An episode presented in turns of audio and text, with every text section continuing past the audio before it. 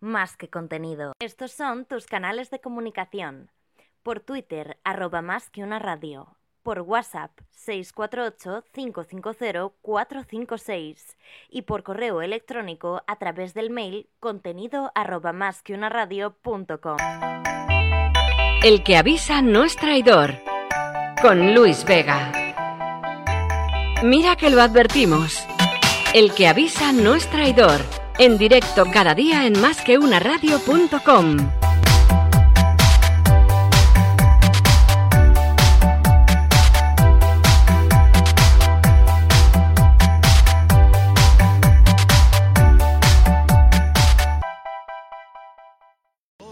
Lo tomaré como halago y te beberé de un trago. El que avisa no es traidor.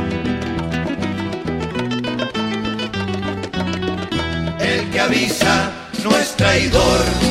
Te voy a beber de un trago. El que avisa no es traidor. Te voy a beber de un trago. De un trago voy a beberte. A ver si de ti me embriago. El que avisa no es traidor. Te voy a beber de un trago.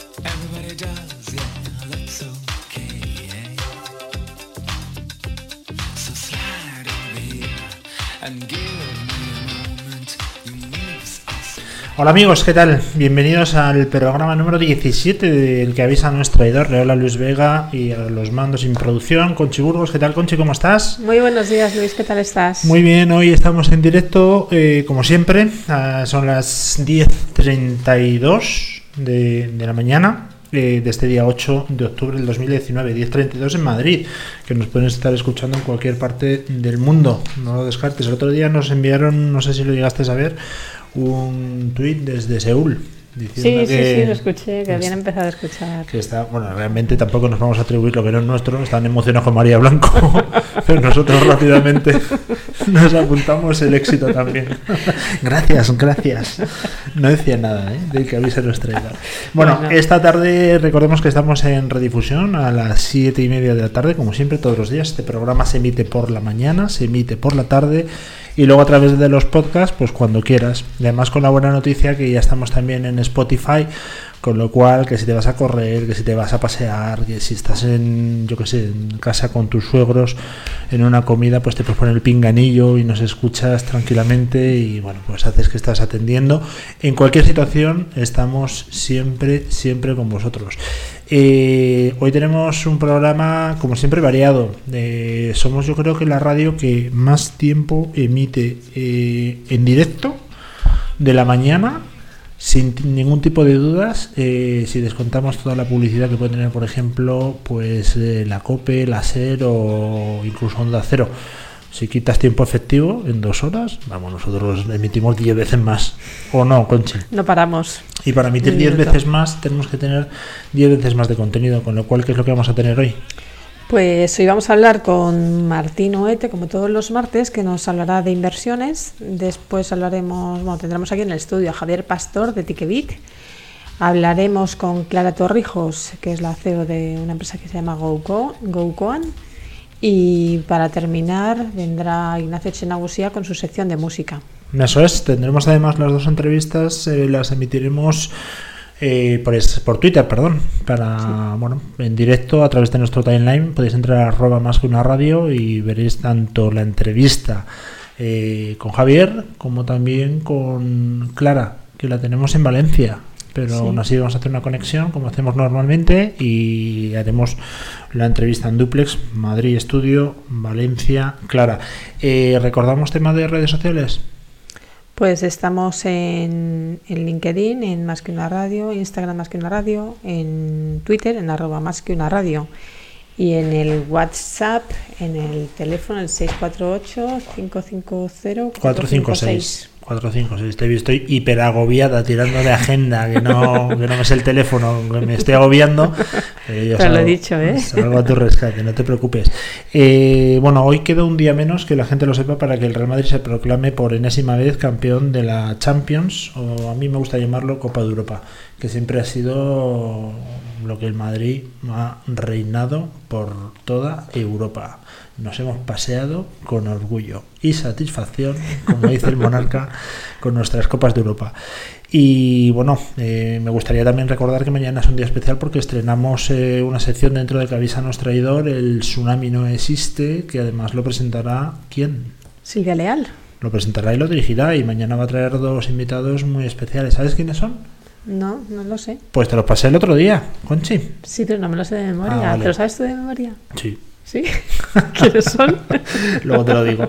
Oye, eh, bueno, pero vamos a hablar con uno de los altos cargos de Red.es, que es eh, una de las empresas, o la empresa, el organismo, mejor dicho, en España, que certifica los dominios.es. Y bueno, pues será seguro que interesante. Aparte vendrá también eh, otro invitado, pero que no lo podemos decir ahora o si no os tendríamos que matar. Con lo cual preferimos desvelarlo mañana, que es eh, sorpresa. Ayer, eh, ¿te acuerdas que hablamos de un tema de protocolo de LinkedIn? ¿Te acuerdas? Sí. Vale. Eh, ¿Qué te acuerdas? Cuéntame, ¿qué es lo que hablamos? Para recordárselo a la gente que nos escuchó ayer.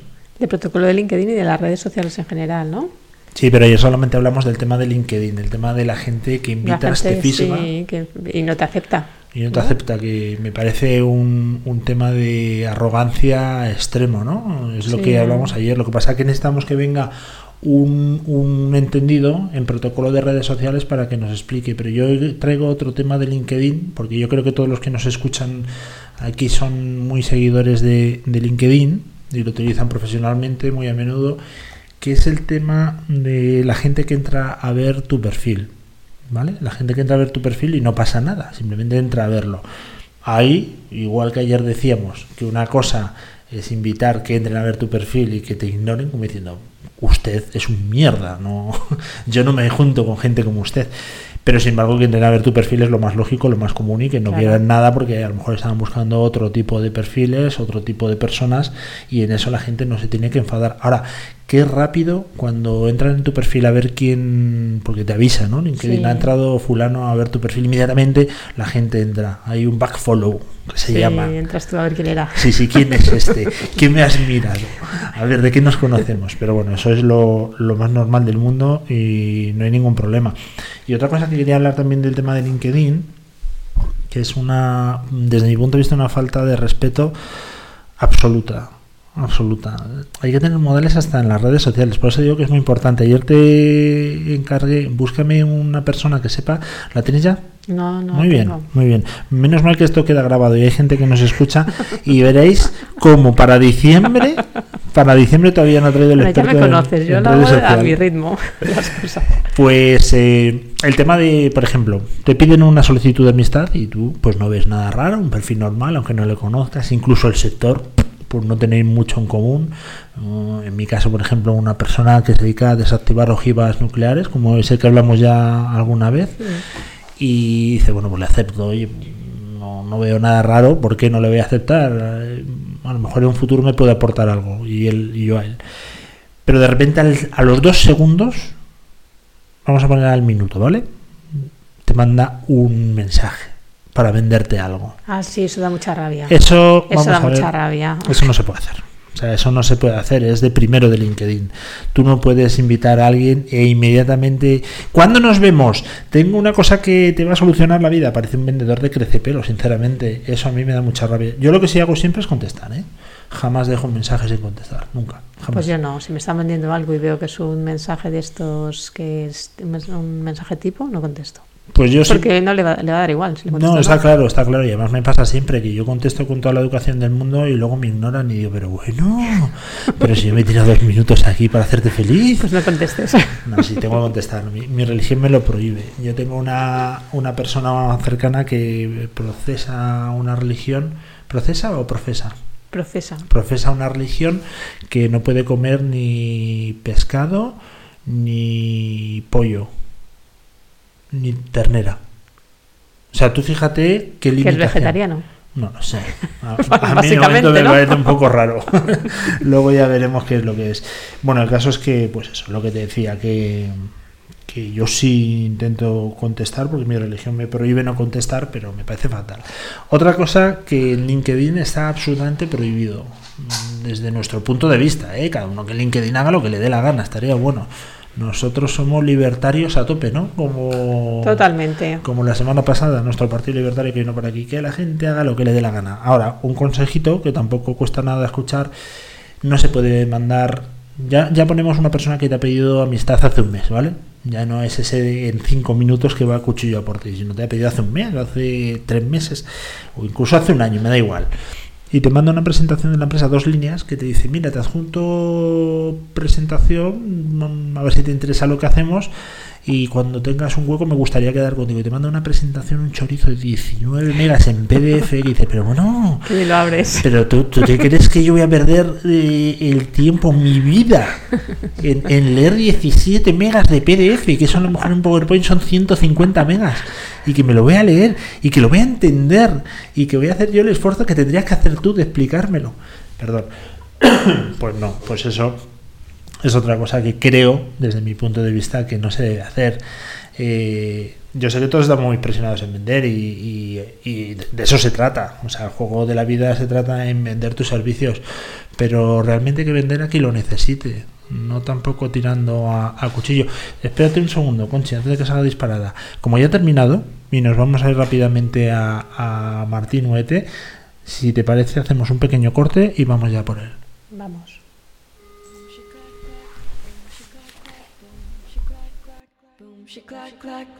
She clack clack, boom, she clack clack, boom, she clack clack, boom, she clack clack. What is this all about? Settle down, please don't yell or shout. Boom, she clack clack, boom, she clack clack, boom, she clack. The landlord he lives downstairs will get evicted. Please don't be too loud. Boom, she clack clack, boom, she clack clack. You say I'm passive aggressive. How can I not be when you're always talking at me? You say I'm unresponsive, and here you are talking over me. You make me wanna throw this shoe right through that concrete wall. Maybe you should pack your things if it's that dreadful, then just leave it all.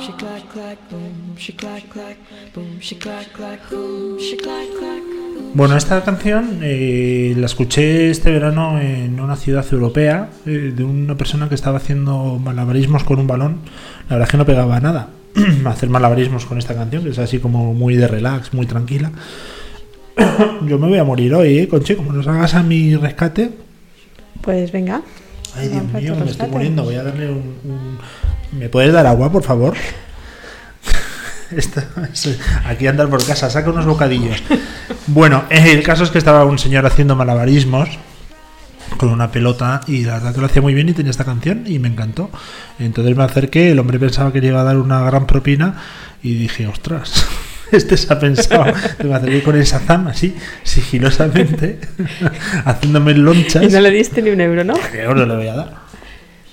Pues es muy bonita A mí la tampoco me dan ningún euro cuando estoy hablando aquí delante del micrófono, pero bueno, el caso es que lo hacía muy bien y, y desde aquí mi enhorabuena, seguro que encuentra trabajo rápido eh, en, en un equipo de fútbol. Pero me acerqué con el Shazam, lo saqué y, y me encantó, la verdad. Y, y esta se va a quedar esta temporada como música de enlace, que lo llamamos nosotros. Sí, ya está con Entre música de enlace. Hoy, hoy tenemos una sección, bueno, yo estoy hecho pero polvo, ¿eh? Perdón. ¿Sabes por qué es? ¿Por Por, las medicinas estas que tomo que tienen polvillos. Ah, y se te Que queda se me queda ahí enganchado. Eh, vamos a la sección Me explicas antes de ir a Martín, muy brevemente, porque es que es absolutamente bestial. O sea, yo no he visto una cosa igual en mi vida. ¿Me explicas? Yo creo que aquí vamos a ser muy, muy rápidos. Mm, Pedro Sánchez ayer, en una presentación ya de su campaña electoral, hablando con dos cojones, perdón la expresión, con dos narices de la transformación digital que va a impulsar. Ojo, ojo, el pollo que nos va a impulsar la transformación digital en este país. Ojo, escuchad atentamente, por favor.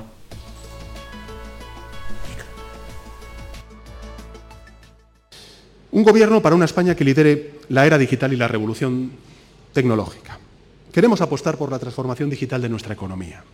Y lo queremos hacer a través de tres ejes. En primer lugar, con una mayor capacitación digital entre la población, las pequeñas y medianas empresas y el sector público. Queremos liderar, y así además lo hemos hecho durante este último Consejo de Ministros, la tecnología móvil 5G, con nuevos proyectos piloto que estamos poniendo en marcha, y la garantía de redes ultrarrápidas de 100 megapips, será Mbps, en escuelas.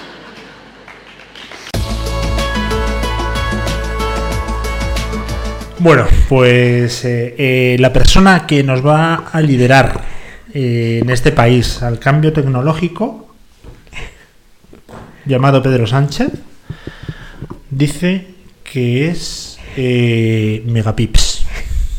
Megapips. Es gracioso, me dirás que no. Megapips.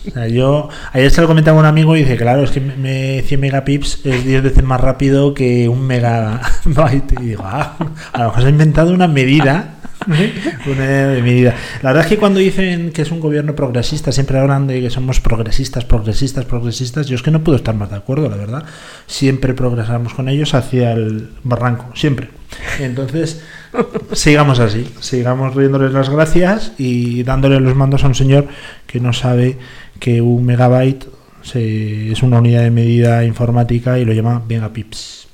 Lo que demuestra es que ni siquiera se lee lo que previamente, lo que va a decir. Ahora, o sea, no lo escribe tío- claramente, pero luego ni se lo lee. Pero el tío que le haya escrito el discurso y le haya puesto la abreviatura, ese tío está despedido hoy.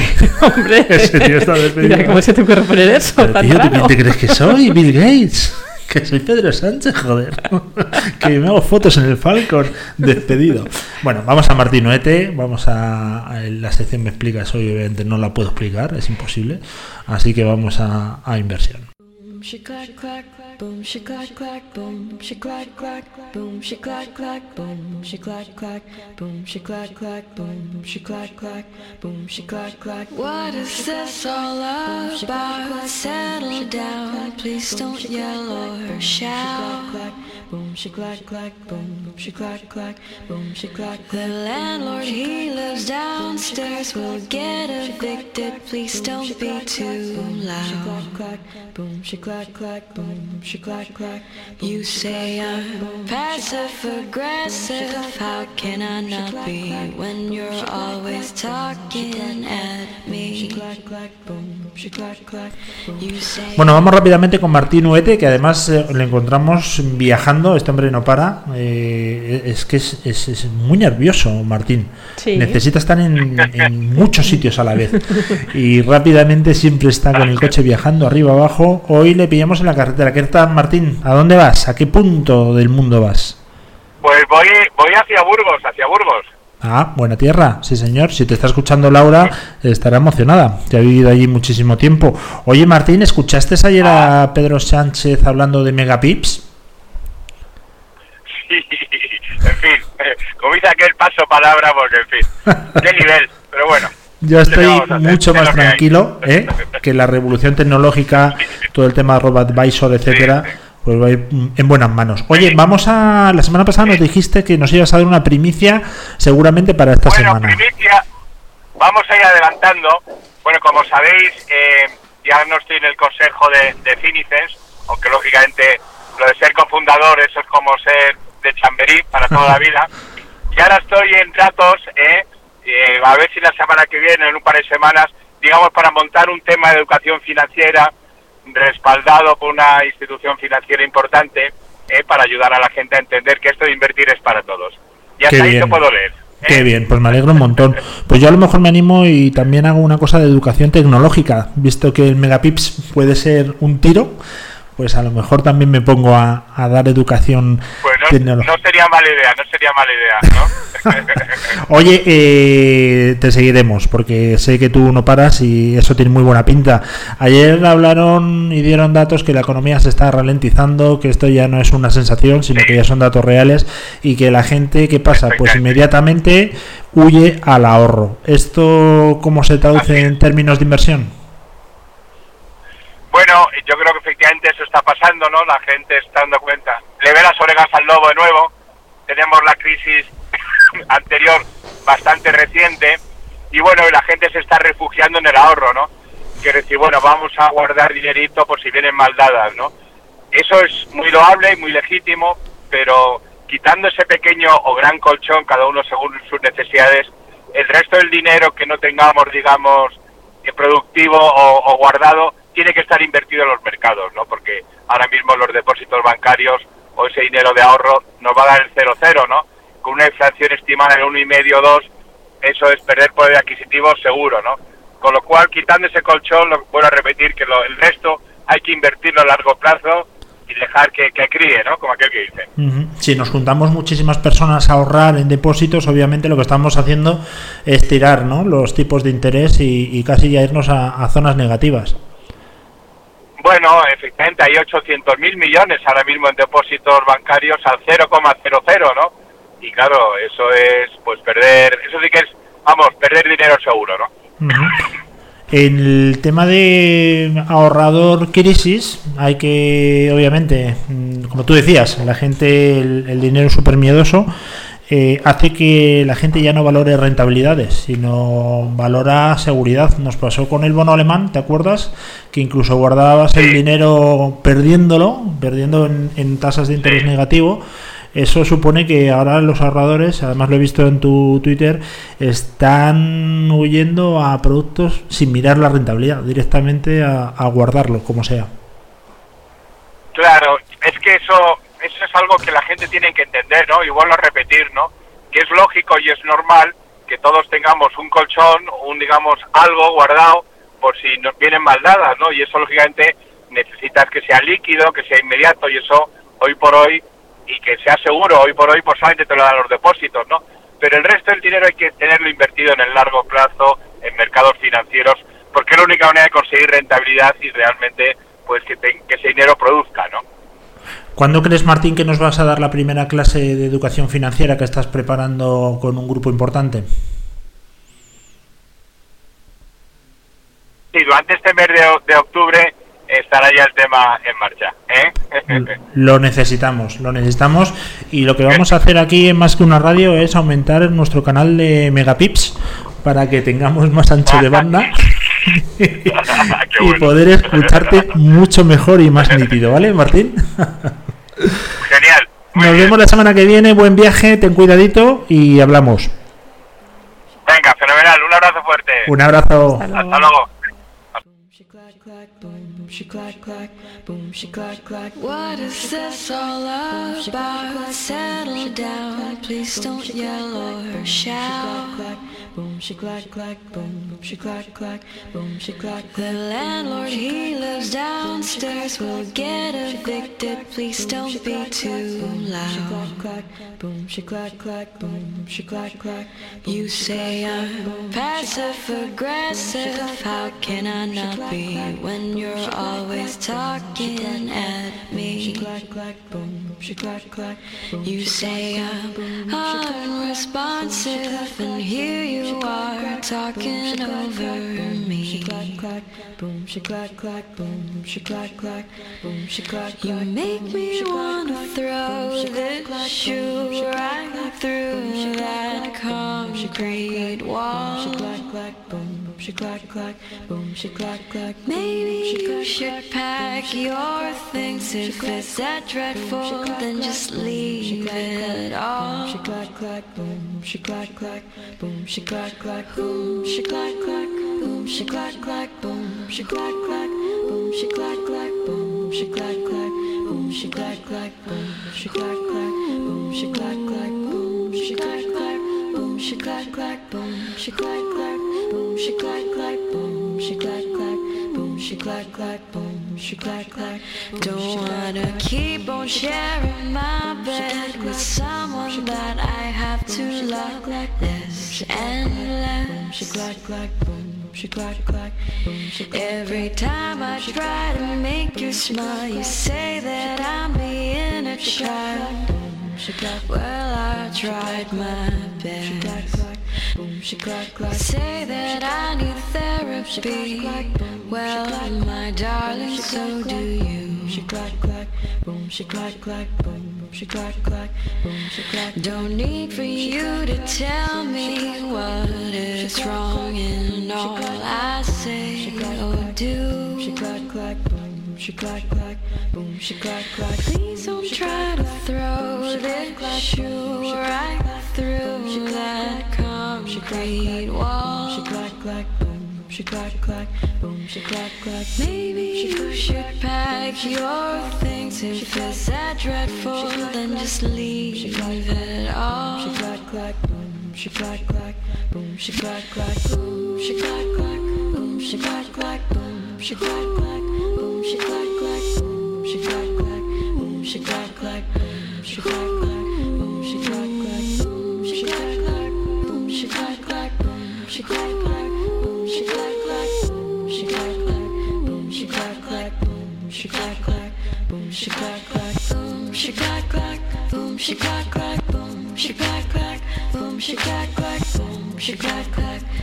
clack clack, boom, she clack clack, boom, she clack clack, boom she clack clack, boom she clack clack, boom she clack clack, boom she clack clack, boom she clack clack, boom she clack clack, boom she clack clack.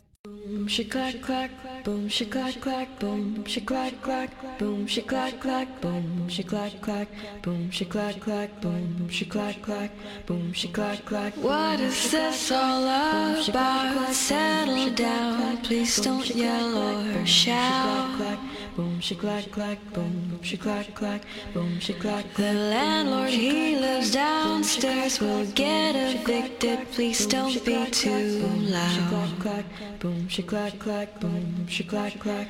You say I'm passive aggressive. How can I not be when you're always talking at me?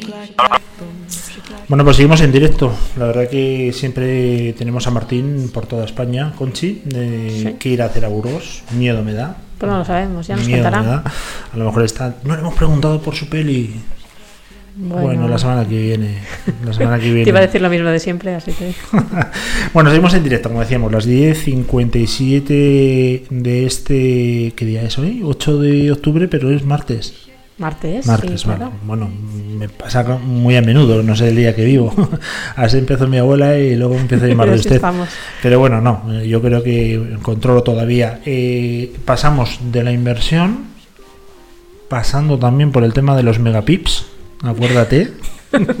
que según Sánchez ya no se dice megabytes.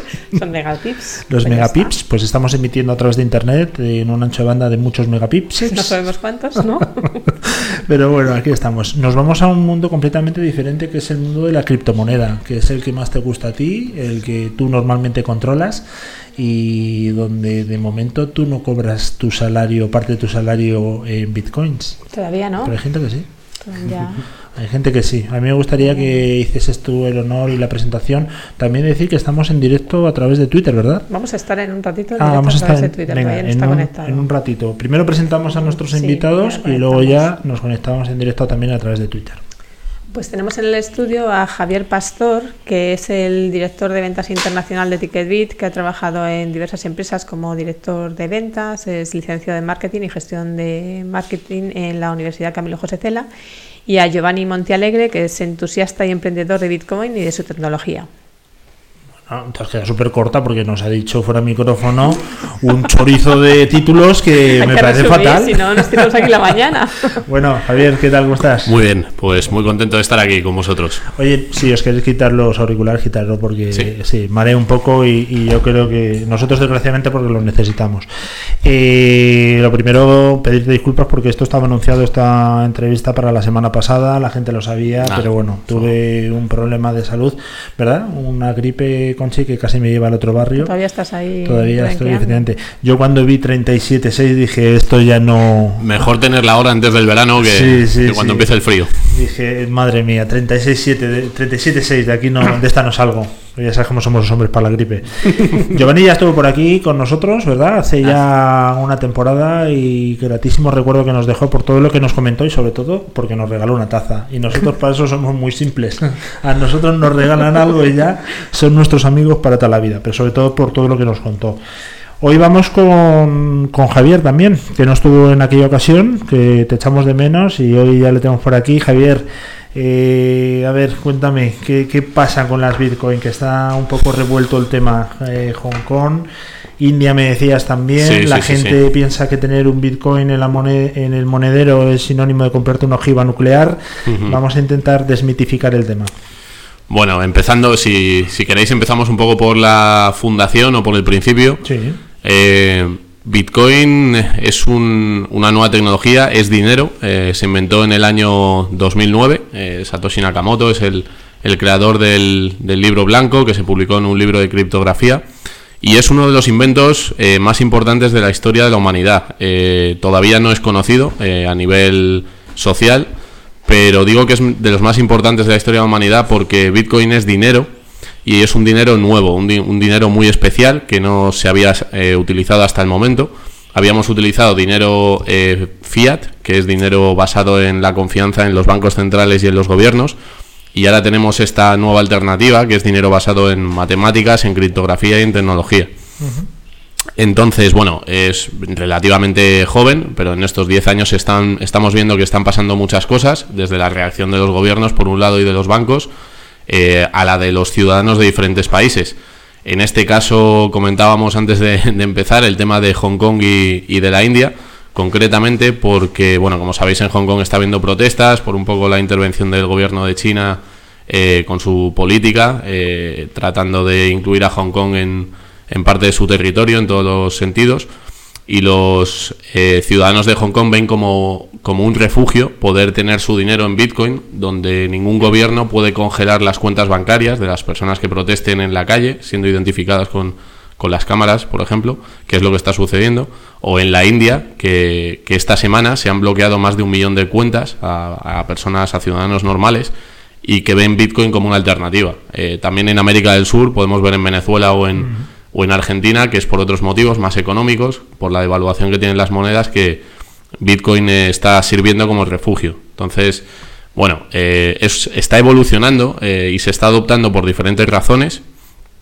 Yo creo que, es el futuro del dinero, que todos eventualmente utilizaremos Bitcoin y criptomonedas. Y bueno, aquí en España nosotros eh, hablamos con Giovanni con, en, en Bit2Me, estamos ya recibiendo parte de la nómina en Bitcoin. Es un poco especial eh, este tema, eh, porque en España no está legislado como, como en otros lugares.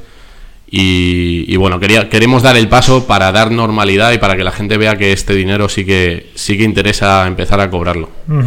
Bueno, la verdad que es una novedad y no creo que haya ninguna empresa en España, ya no sé fuera de España, ¿eh? pero es, es novedoso, Giovanni. Esto no es una noticia cualquiera, ¿no? Además, eso es gracias a vosotros, que en su momento me, me hicieron la pregunta que por qué no estábamos cobrando nuestra nómina o parte de nuestra nómina en Bitcoin.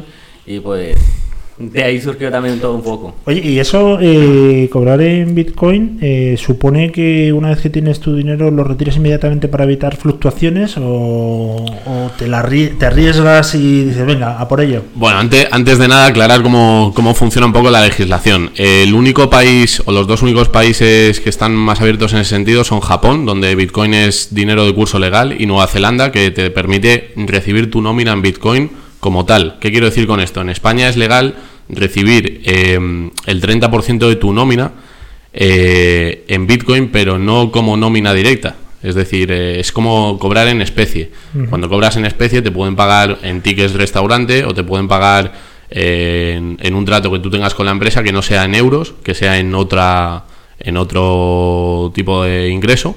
Y en este caso, en España, eh, podríamos cobrar hasta el 30%. Entonces, yo cuando recibo el 30% de mi nómina, lo que estoy dando es un mensaje, porque en realidad, si tiene volatilidad y cambia el precio, la empresa compra el Bitcoin eh, previamente al precio en el que esté en ese momento, calcula cuánto es el 30% y de mi nómina y lo compra en Bitcoin y me lo paga. Eso no es cobrar como tal en Bitcoin, porque lo que estoy haciendo es cobrar en euros viendo el valor que tiene Bitcoin en ese momento. Cobrar en Bitcoin sería que yo hablase con mi empresa y le dijera, todos los meses quiero recibir 0.1 Bitcoin o 0 o 0.3 o lo que sea, y que independientemente del precio en euros, yo reciba esa cantidad. Eso sería cobrar en, en Bitcoin.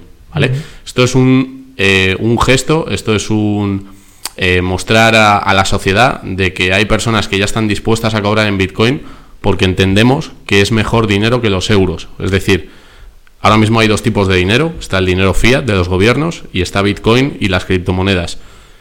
Y Bitcoin y las criptomonedas, desde el punto de vista de cada día más gente, es mejor dinero que los euros, por una serie de razones que podemos hablar si queréis. Entonces, eh, bueno, a nivel tributario es exactamente igual. Tú cobras la nómina, tienes que declarar los impuestos y pagar exactamente igual. Y yo lo veo como un sistema de ahorro. El 30% lo, lo dejo fijo, no lo muevo, porque entiendo que a largo plazo ese dinero va a valer más que el que se emite en euros. Pero ahí ya has dejado un trazo para Hacienda. Es decir, Sí, ya sí. la Hacienda sabe perfectamente que tú tienes Bitcoin y deja de estar anonimizado, eh, que es una de las cosas que más nos gusta a nosotros de, de la criptomoneda, ¿no? Y ya me tienen ficha estos tíos. No, a mí no me importa, porque en el fondo, hasta que yo no venda mi Bitcoin Pero y porque- tenga una perdona, plusvalía, Porque tú no compras ojivas nucleares como compro yo. sí, sí, sí. No, bueno, el, el- el tema de para qué se usa Bitcoin, luego siempre un poco en los medios en generalmente se, se transmite que se utiliza para blanqueo de capitales o para financiar el terrorismo y es una es una chorrada porque, o sea, no es verdad, porque si vemos en dólares o en euros eh, la financiación al terrorismo o a las empresas de armas o a ciertas guerras que han financiado algunos gobiernos, pues vemos que el ataque que hacen a Bitcoin principalmente es porque si todos los que tenemos el dinero en el banco, en vez de tenerlo en el banco en euros o en dólares, lo tenemos en Bitcoin en nuestro control, pierden el poder. Eso está claro. Bueno, recordamos eh, que estamos en directo y que ya sí que estamos en Twitter, Sí, ¿no? ya en emitiendo. arroba más que una radio nos podéis eh, ver eh, a Giovanni, a Javier, a Conchi y a mí mismo. A mí en alguna ocasión me vas a sacar porque nunca me sacado, sacas. Ah, gracias. Es que nunca me quieres sacar. No sé, me tiene, me tiene una manía horrible. Oye, eh, Bit2Me lleva muchísimo tiempo, porque además yo me acuerdo cuando empecé con el tema de fintech y tal, que yo ya lo veía. Eh, ¿Qué es lo que vistes en ese momento? O sea, ¿por qué fuiste de los pioneros eh, con el tema de los wallets y tal? Cuéntanos. Entre las cosas que- de las que fuimos pioneros fue de eh, permitir de que una persona que nos vendiese Bitcoin a nosotros, nosotros le, eh, le dábamos un, eh, un código, un mensaje por mensaje de texto, y tú con ese mensaje de texto podías ir a cualquiera de los, de los cajeros eh, tradicionales, de más de 10.000 cajeros, y retirar en efectivo. O sea, conectó el mundo eh, fiat Ujú. con el mundo cripto, y desde entonces es lo que se ha ido haciendo. Y también educando a las personas desde 2015 con la Academia de Bitumi, por ejemplo, totalmente gratuita. Ujú. Sí, porque esa, digamos, es una especie de spin-off, ¿no? De Bit2Me, lo que es Ticket. Eso Bit- Eso es una academia. Bit, Bit2Me, Bit2, eh, Bit2Me es la, la empresa como tal y luego tiene varios servicios, entre ellos está Ticketbit, que es el, el, el- el puente entre el mundo fiat y el mundo cripto eh, con efectivo. Y luego también tenemos servicios de, de- de educación, como es la academia de Bit2Me, como ahora también tenemos Bit2Me TV, que es para filtrar toda la información, todos los vídeos que hay en, en YouTube, por ejemplo, de calidad y que la, una gente, las personas puedan entrar a un sitio donde vean información de calidad. Y también incluso ahora tenemos lo de la agenda eh, Bit2Me, precisamente para eso, para eh, donde están dando cursos y charlas de, de calidad, puedas asistir. Oye, pues te recomiendo que pongáis, eh, pero en órbita ya eh, aceleradísimo esos cursos, sobre todo para el presidente del gobierno que dice megapips en vez de megabytes, ¿vale? O sea, me parece súper urgente. Solución wallet y solución debit card. Eh, Javier, cuéntanos en qué consisten. Bueno, en Bit2Me nos gustaría ofrecer servicios completos eh, para el uso de la tecnología Bitcoin eh, y criptomonedas en el sentido de que tengamos una propia wallet eh, que le permita al usuario cuando hace la compra enviárselo directamente a un monedero que hemos desarrollado nosotros, que le da una serie de facilidades y una serie de ventajas. Eh, la idea de la tarjeta es que tú puedas conectar una tarjeta de crédito que entendemos como tradicional, que estaría conectada a tu cuenta bancaria, pues en este caso lo estaría, lo estaría a tu cuenta o a tu monedero de Bitcoin, y que pudieras ir, eh, pudieras usarla en un datáfono tradicional, hacer el pago y que se te descontara en los Bitcoin y la tienda reciba euros. Si no sabe de, de qué va el tema o no acepta Bitcoin directamente, que se haga la conversión, direct- eh, se transforme y no tengas tú la necesidad como usuario, una vez has comprado Bitcoin, que es una pregunta que nos hacen muchísimo, de bueno, y luego cómo vendo mi Bitcoin y lo paso a euros, ¿no? Pues ahora ya no lo tienes que vender, lo puedes usar porque hay una tecnología o un sistema que es un pago con tarjeta en el datáfono tradicional, que la tienda no tiene ninguna diferencia. ¿Qué es lo que hacéis vosotros? Efectivamente. Entonces, eso, eh, en, en el fondo, el objetivo que tiene Bit2Me es, es tratar de eh, hacer lo más amigable posible, lo más cercano posible esta nueva tecnología y su, y su uso, eh, sin que sea un quebradero de cabeza para los usuarios, que sea algo sencillo, que tengas además la academia que comentaba Giovanni, que es muy importante, que tengas información, que, que encuentres un lugar de confianza donde, donde encontrar contenido de calidad. Y bueno, eso es un poco el, el cometido, ¿no? ¿El comercio o el merchant necesita un datáfono independiente o sirve el que ya usa con otras entidades? Para pagar con la tarjeta que vamos a lanzar, eh, podría utilizar el datáfono que ya tienen. Que ya tienen. Nuestro objetivo, por otro lado, también es que si tú tienes un monedero de Bitcoin en tu teléfono móvil y quieres pagar a la tienda en Bitcoin, informemos a los comercios de cómo eh, darse de alta, tener ellos mismos un monedero de Bitcoin y cómo los y, y ponerlo en un mapa para que los usuarios sepan en qué tiendas tienen disponible este servicio y que además de la tarjeta, si que tendrán por un lado, tengan el sistema de pago directo de monedero de Bitcoin a monedero de Bitcoin. Y eso será obviamente inmediato, porque la tecnología blockchain lo que tiene es que es un poquito lenta. Eso no va a haber una demora en el pago y va a ser instantáneo. A ver, en el, en el fondo, eh, si es de un monedero a otro, eh, sí que tiene una demora. Sí que es verdad que para que se haga la copia en toda la red de blockchain necesita que pase un tiempo. También hay otras criptomonedas que, que al tener una red diferente, pues las transacciones son más rápidas. Pero el que quiera utilizar Bitcoin, eh, lo bueno que tiene Bitcoin en ese sentido es que si tú haces una transacción, esa transacción ya no se puede anular. Es decir, que puede tardar un minuto, 10 minutos o 20 minutos, pero esa transacción ya está enviada y el usuario o el cliente que ha pagado ya no puede decir, no, no, lo cancelo cuando me salgo de la tienda. Entonces el, el propietario tiene la certeza de que va a recibir ese pago del, en Bitcoin. Oye, y para otro tipo de monedas, porque por ejemplo Conche es muy usuaria del Luis Coin. me tiene mucha estima y ella no utiliza otra cosa no es el Luis Coin. ¿Qué pasaría ahí? Bueno, yo creo que Bitcoin ofrece... Bitcoin, además de ser la criptomoneda de 21 millones, es un protocolo abierto. Y podemos crear Luiscoin o Conchicoin o Giovanni Coin, lo que queramos. Lo bueno que tiene este, este tipo de dinero es que te da elección y que tú como usuario elegirás qué tipo de dinero quieres usar. A mí me dicen muchas veces, es que Bitcoin es lento, es que Bitcoin eh, es deflacionario.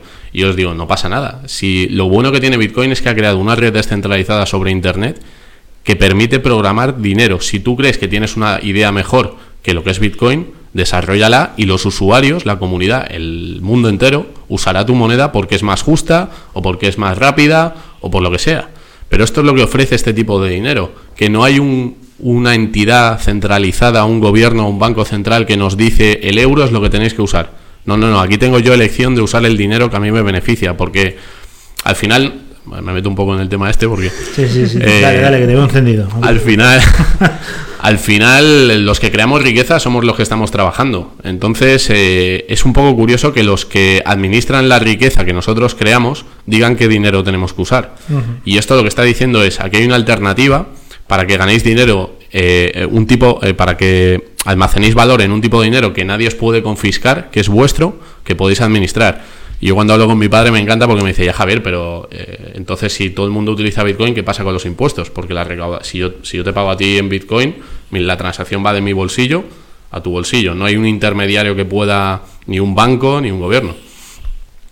Yo creo que vamos hacia un sistema de incentivos. Eh, hay otras criptomonedas, por ejemplo Ethereum, que lo que permitiría sería hacer contratos digitales. Contratos digitales con la sociedad. Es decir, que los ciudadanos votáramos en una democracia, ¿vale? Donde votáramos un programa económico y que cuando tú votes, votes en, un programa económico basado en la red de Ethereum, por ejemplo, que son contratos digitales, y que cuando tú utilices Ethereum, que estés financiando los fines sociales que ese programa te ofrece. Yo sé que esto suena a ciencia ficción, pero imaginaos que, que quitamos al intermediario, que sería el político, que administra el dinero y que crea cinco consejerías en la Comunidad de Madrid, o que meten a no sé cuántos enchufados en un chiringuito de no sé qué ideas tienen, y en vez de eso, votáramos un programa preestablecido de incentivos, que todos por adelantado supiéramos en qué se van a gastar nuestros impuestos y lo pudiéramos monitorear. Es que, es que aquí lo que tenemos que ganar, por eso los bancos y los gobiernos tienen tanto miedo de esta tecnología y hablan lo que hablan en los medios, porque es disruptivo a niveles que no nos imaginamos. Entonces, bueno, eh, a ver, estamos en un punto muy inicial, son 10 años, pero es imparable. Entonces, bueno. Cuando lleguemos al tope de los 21 millones significa que no habrá más inflación y que tendremos que tirar hacia otras eh, monedas, ¿no? A ver, yo creo que Bitcoin, pero esta es mi opinión, no sé si va a ser así o no, pero creo que Bitcoin se va a convertir en un tipo de dinero que sea reserva de valor. Hoy mucha gente compra oro porque lo ve como una reserva de valor, pero nadie paga con oro en ningún sitio. Entonces, si yo tengo Bitcoin, que sé que va a haber un suministro concreto de 21 millones y una emisión con un calendario definido hasta el 2141, que nadie puede manipular ni cambiar, y yo puedo cambiar mi Bitcoin por Litecoin o por Bitcoin Cash o por Ethereum, me da igual. Yo utilizaré Bitcoin como eh, reserva de valor principal y utilizaré el resto de criptomonedas para hacer los pagos que me interese hacer. Si quiero tener más privacidad, utilizaré Dash o Zcash o, o Green Beam o las que sean. Si me interesa utilizar un eh, sistema de pagos con contratos digitales, utilizaré Ethereum. Y el otro día hablábamos de un, ejemplo con Ethereum que también me parece increíble, y es la tokenización del metro cuadrado del real estate, de las inmobiliarias. Imaginaos vuestra oficina o vuestra casa eh, que la queréis poner en venta sobre la plataforma de Ethereum. Eso sería un mercado global, el mundo entero podría participar de esa plataforma y se reconocen que el, el- o sea, el metro, tú tokenizas el metro cuadrado de tu casa con una representación digital de un token. Lo pones en venta en la plataforma de Ethereum y una persona desde Brasil te puede comprar 5 metros cuadrados, una persona de Japón otros 6. Y ese contrato asociado de propiedad a ese token, si esa casa luego se pone en alquiler, esa persona recibiría el pago correspondiente de la parte de la casa que tiene. O sea, estamos dando liquidez a un mercado que ahora mismo para comprar una casa que tienes que pedir una hipoteca de 200.000, 300.000, 400.000 euros. Entonces, claro, estamos hablando de que si tienes una casa de 100 metros y la pones en venta en una plataforma descentralizada, la gente va a poder comprar y vender de manera mucho más y sin intermediarios.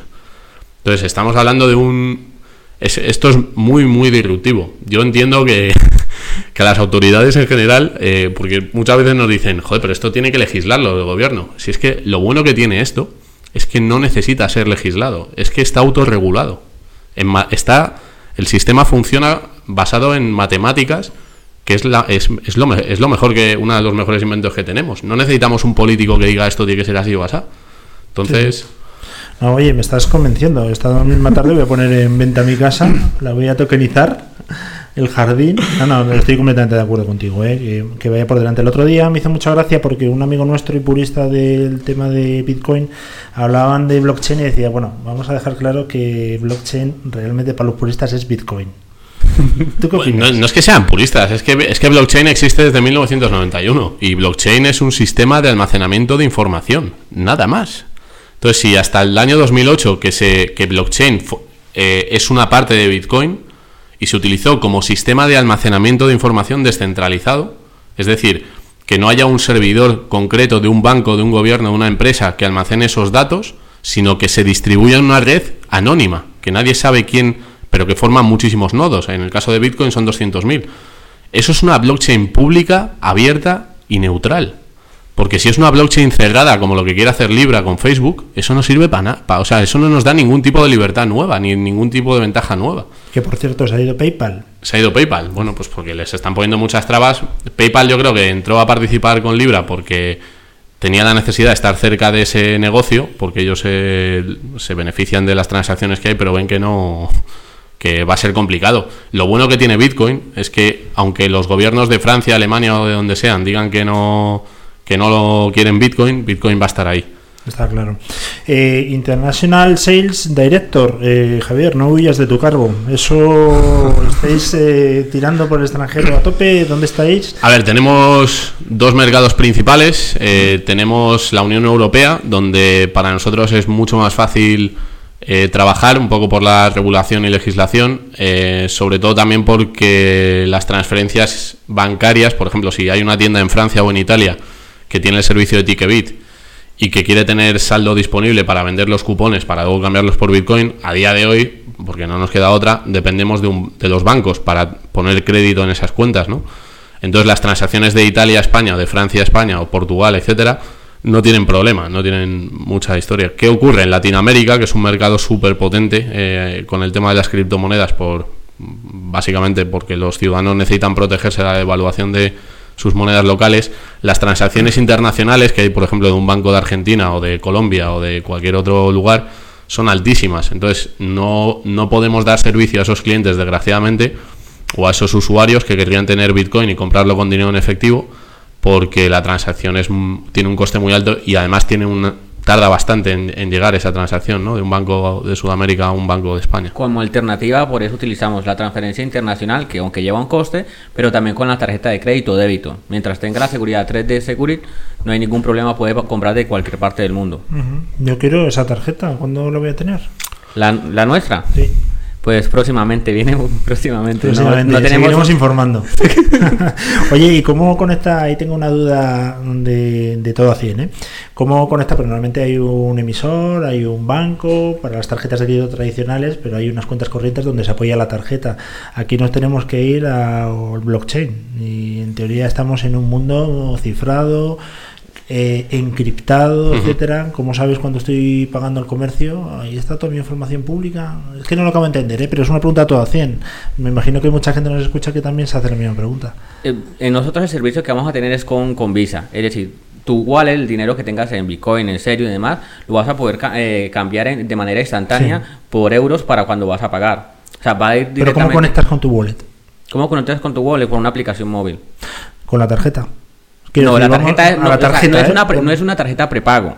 Es una tarjeta o sea, Sí. real, es como tal. Yo voy a- al establecimiento, eh, paso mi tarjeta con el sistema eh, sin, sin contacto o meto mi PIN y ya está. ¿Y dónde certifica que tú tienes saldo suficiente para hacer esa transacción? Eso directamente va, se, conecta directamente a la wallet de Bit2Me. Eso es, La- a tu la- cuenta vale. de Bit2Me. Porque puedes tener euros, eh, eh, Bitcoin, Ethereum, etcétera. Que en último término actuáis como el banco dando la autorización para que se realice ese pago porque es algo Eso es. suficiente para poder hacer y haciendo la conversión, obviamente, en ese momento también, ¿no?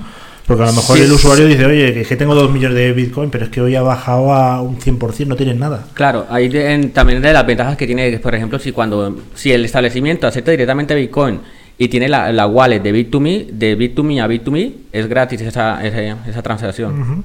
Usuarios, ¿estáis contentos? ¿Cuánta gente está ya con Sí, Bitcoin? tenemos clientes de casi 90 países del mundo, eh, más de 60.000 clientes o usuarios. Eh, el, a ver, el, esto que comentabas con, con, con Giovanni, el, el objetivo principal de Bit2Me es convertirse hasta ahora en un puente que conecta el sistema fiat, o los euros, los dólares, etcétera, con las criptomonedas y Bitcoin, y que te permita cruzar ese puente de la forma más sencilla. Es verdad que, eh, porque esto me lo dicen mucho, dicen, os estáis convirtiendo en los bancos del futuro. Aquí hay una diferencia importante, ¿vale? Y es que tú cuando utilizas Bitcoin, tienes el poder de utilizarlo siempre en tu control. No tienes por qué utilizar a un intermediario para usar la tecnología. Ahora, si Bit2Me, por ejemplo, si nosotros lanzamos una tarjeta de crédito y quieres usar esa tarjeta de crédito para pagar en el sistema tradicional, que es lo que al final estarías haciendo en un datáfono, sí que es cierto que nosotros vamos a facilitar ese- esa transición. Ahora, eh, no tienes por qué tener, eso ya es una decisión de cada uno, no tienes por qué tener todo tu Bitcoin en Bit2Me. Puedes tener tu Nano Ledger, puedes tener tu monedero en el móvil, etcétera, etcétera. Nosotros vamos a dar unos servicios muy interesantes para los usuarios y aquellos que quieran tener su criptomoneda en nuestra plataforma, pues se van a beneficiar de ello.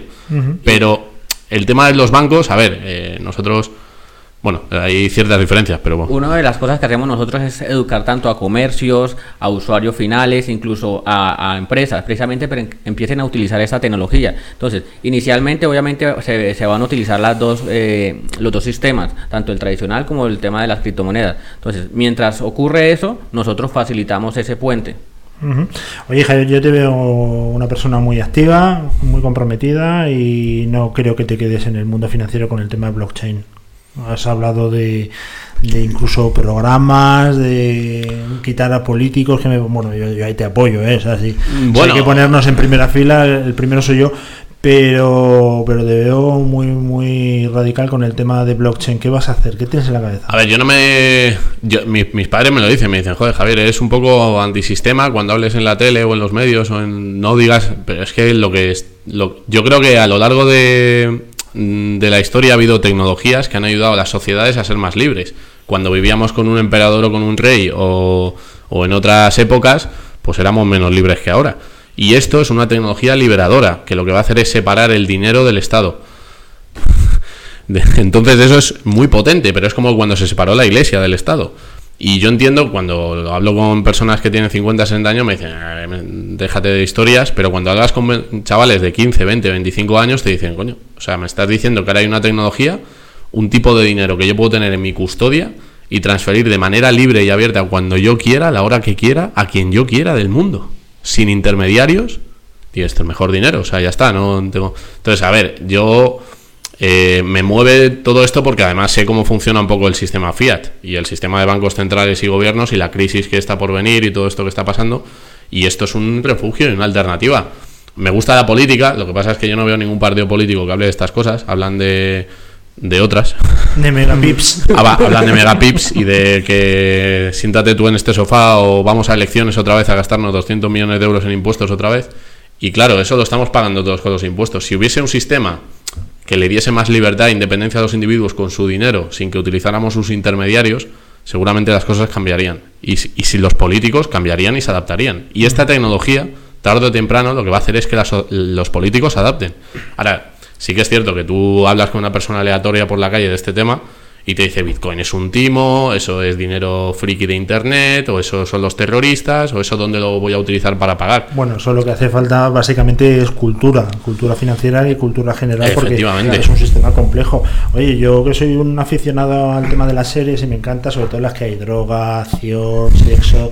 eh, en Narcos yo, vamos, veo que pagan con dólares en maletas gigantes. ¿eh? Totalmente. O sea, que la gente que no se asuste, que se ya pagando las cosas B toda la vida en billetes contantes y sonantes. Ahora parece que Bitcoin viene a revolucionar ese tema, ¿no? Eh, Cada todo vez lo hay menos efectivo, eso sí es verdad. Efectivamente. Si es que al final eh, el delito va a estar ahí, hay tecnologías mejores y peores. Aquí estamos hablando de una tecnología muy concreta, que es el dinero. Entonces hemos, eh, hay un dinero que es el fiat y hay un dinero que es Bitcoin. Si tú lo utilizas para el mal, me da igual que sean dólares que que sea Bitcoin. Es igual que un coche. Si tú utilizas un coche para atropellar a personas, eres un terrorista, un asesino. Pero el coche no tiene la culpa y no podemos prohibir los coches. Esta tecnología traería inclusión.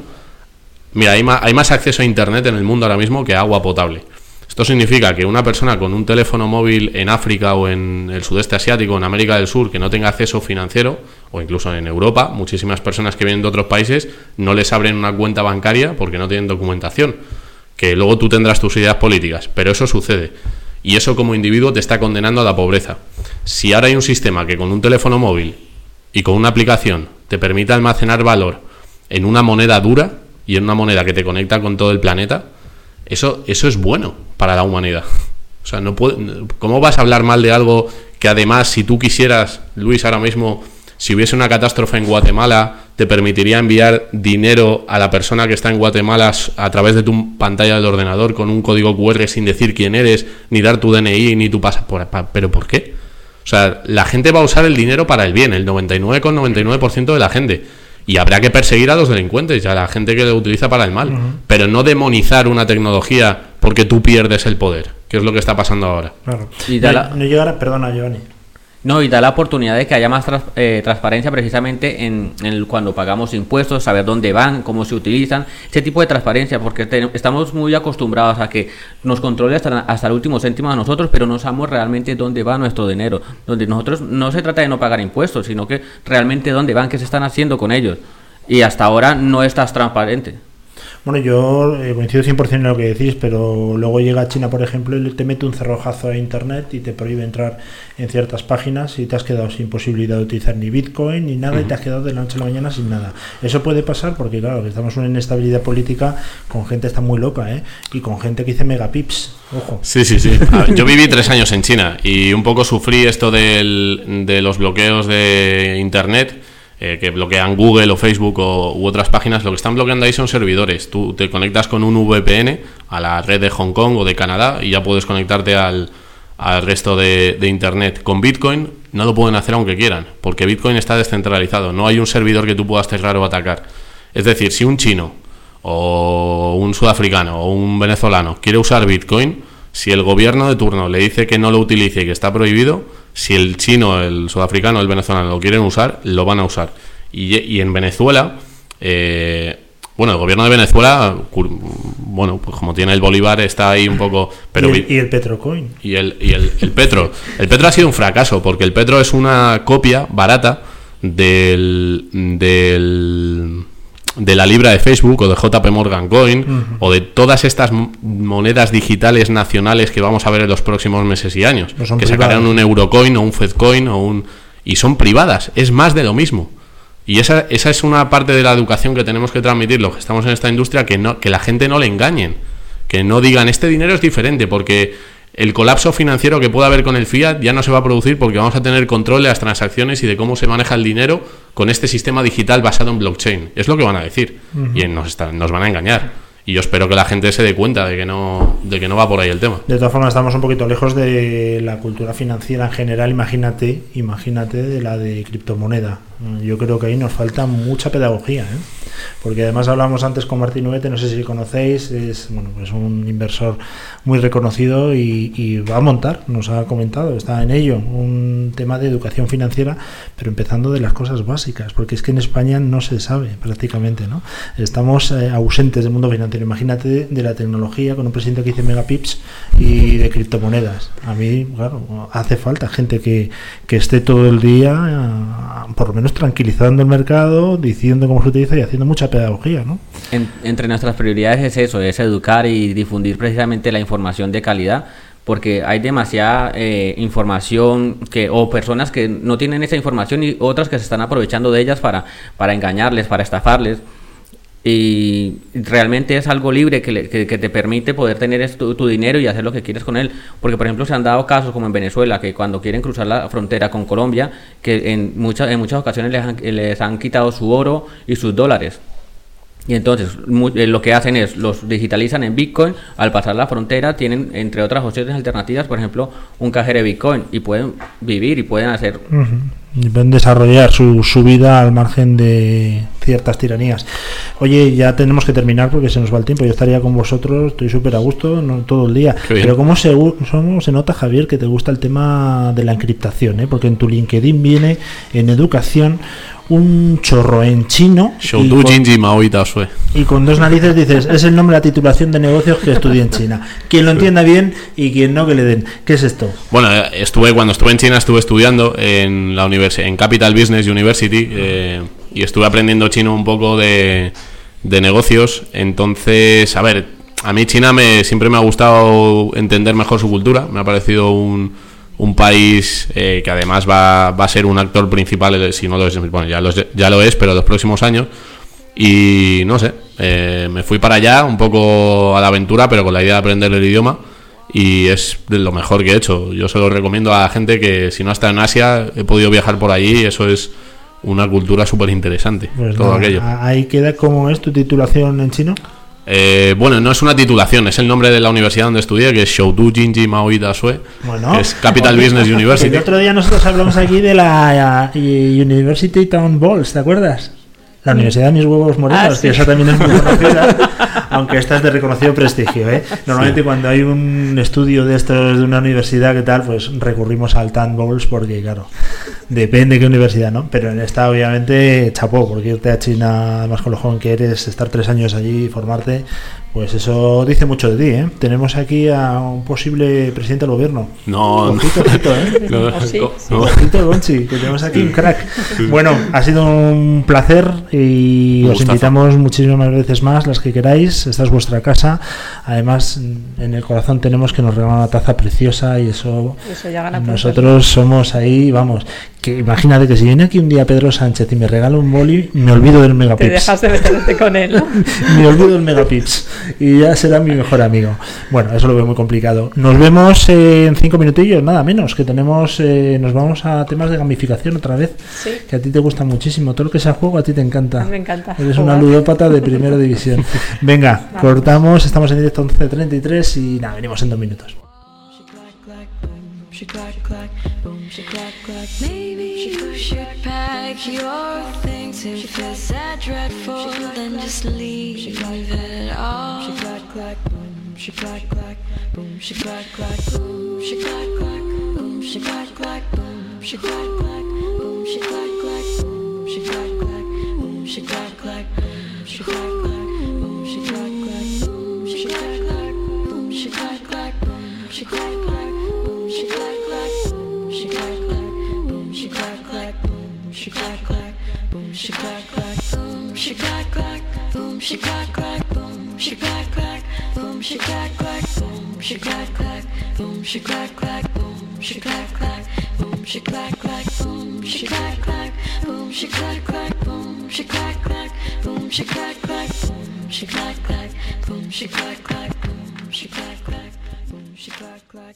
boom, she clack clack boom, she clack clack boom, she clack clack boom, she clack clack boom, she clack clack boom, she clack clack boom, she clack clack boom, she clack clack. What is this all about? Settle down, please don't yell or shout.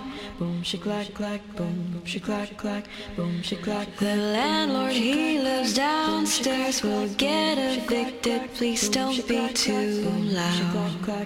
Boom, she clack clack, boom, she clack clack. You say I'm passive aggressive. How can I not be when you're always talking at me? She clack clack, You say I'm unresponsive, and here you are talking over me. She clack clack, boom, she clack clack, boom, she clack clack, boom, she clack You make me wanna throw this shoe right through that concrete wall. Boom, she clack clack, boom, she clack clack. Maybe you should pack your things if it's that dreadful, then just leave it all. She clack clack, boom, she clack clack, boom, she clack clack, boom, she clack clack, boom, she clack clack, boom, she clack clack, boom, she clack clack, boom, she clack clack, boom, she clack clack, boom, she clack clack,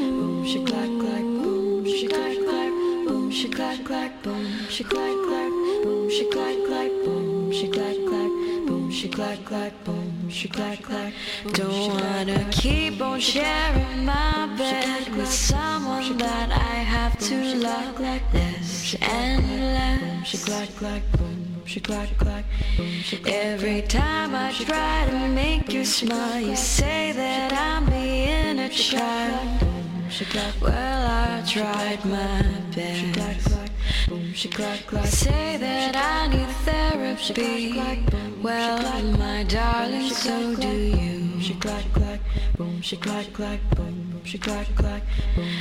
Don't need for you to tell me what is wrong in all I say or do shaklack clack, boom shaklack clack. Please don't try to throw this shoe right through that concrete wall. Shaklack clack, boom shaklack clack, boom shaklack clack. Maybe you should pack your things if it's that dreadful, then just leave it all. Shaklack clack, boom shaklack clack, boom shaklack clack, boom shaklack clack, boom shaklack clack, boom shaklack clack she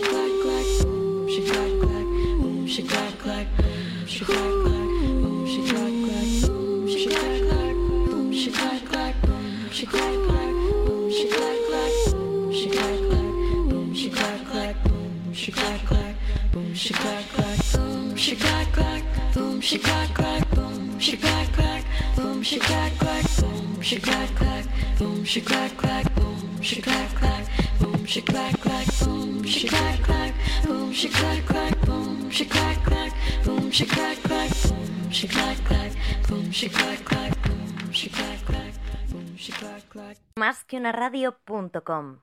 Más que contenido. El que avisa no es traidor.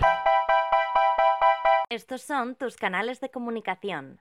Por Twitter, arroba más que una radio. Por WhatsApp, 648-550-456. Y por correo electrónico a través del mail contenido arroba más que una radio.com. Shine